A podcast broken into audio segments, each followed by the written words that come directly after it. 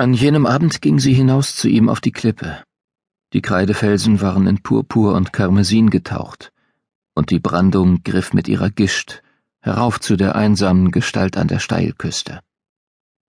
Später würde Aura erkennen, dass sie in dieser Stunde alles aufs Spiel gesetzt und alles verloren hatte. Die Sonne stand noch immer hoch genug, um Wolkenschatten über die Ostsee zu treiben wie Umrisse formloser Wesen, die unter den Wogen zum Ufer strebten, sich träge aus der Brandung schoben und landeinwärts krochen. Gillian hatte die See nie gemocht, Aura wusste das. Dennoch kam er oft hierher und schaute in die Ferne, schaute in das Mysterium seiner Vergangenheit, vielleicht in ihre Zukunft. Es ist wie ein Geheimnis, das jeder kennt, sagte er, als er ihre Schritte auf den Felsen hörte. Nur ich nicht. Die beiden Weingläser in ihrer Hand klirrten leise, als sie neben ihn trat und erst die Flasche, dann die Gläser am Boden abstellte. Er legte einen Arm um ihre Taille und zog sie an sich. Wenn alle es kennen, ist es kein Geheimnis mehr, sagte sie und kam sich vor wie eine Spielverderberin, zumal sie genug Erfahrung hatte mit Geheimnissen, um es besser zu wissen. Manchmal waren gerade jene am besten verborgen, die für jeden sichtbar waren. Alle lieben das Meer, sagte er, nur ich nicht. Das war die Stimmung, in der sie ihn oft hier draußen vorfand, anders als sonst, wenn er charmant und lakonisch, romantisch und zynisch sein konnte. Auf der Klippe überkam ihn stets eine rätselhafte Melancholie. Schon mal daran gedacht, in die andere Richtung zu schauen? fragte sie.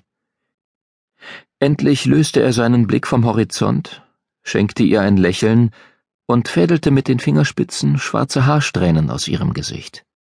Dann küsste er sie mit salzigen Lippen. In ihrem Rücken erhoben sich die Efeumauern des Schlosses. Das Gebäude nahm den größten Teil einer Felseninsel ein, kaum 500 Meter von den weißen Dünen des Festlands entfernt. Drei Fensterreihen blickten hinaus aufs Meer, hier, an der Rückseite des Gebäudes, vom Ufer abgewandt, gingen die Mauern fast überall in die Steilküste über. Nur an dieser einen Stelle gab es einen natürlichen Austritt, eine Ausbuchtung in den Kreidefelsen, die sie über eine schmale Tür im Efeu erreichen konnten. Die Klippe ragte nicht weiter als zehn Meter ins Meer hinaus. Als Aura ein Kind gewesen war, hatte man ihr verboten, sie zu betreten, aus Sorge, der Seewind könnte sie in die Tiefe reißen. Natürlich war sie trotzdem immer wieder hergekommen, schon weil es im Schloss nicht viele Möglichkeiten gab, gegen Regeln zu verstoßen. Und auch weil der Tod damals etwas Anziehendes, Faszinierendes gehabt hatte. Heute war der Tod kein Thema mehr für sie, nicht ihr eigener. Es wäre schön, wieder einmal etwas anderes zu sehen, sagte sie, nicht immer nur die Gänge und Säle des Schlosses und das Meer und die leeren Dünen. Sie glaubte, dass das auch seine Gedanken waren. Zwei Jahre nach ihrer Rückkehr aus Venetien fiel ihr im Schloss Institores die Decke auf den Kopf. Du möchtest reisen?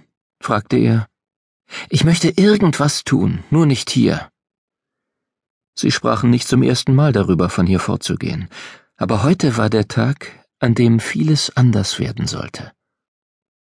Aura sah in sein schönes Hermaphroditengesicht, musterte die Anmut seiner Züge, nicht ganz männlich, auch nicht weiblich, sondern etwas dazwischen, das sich nie so recht fassen ließ. Gillian war zweigeschlechtlich, aber wie eine Frau erschien er nur, wenn er es wollte. Meist gab er seiner maskulinen Hälfte den Vorzug, und Aura hatte selten etwas anderes als einen Mann in ihm gesehen. Er hatte keinen Bartwuchs, besaß makellose Haut und feingeschnittene Wangenknochen. Die dunklen Augen bildeten einen schattigen Kontrast zu seinem blonden Haar. Auch seine Wimpern und Brauen waren braun. Er war voller Widersprüche, außen wie innen. Und dafür liebte sie ihn.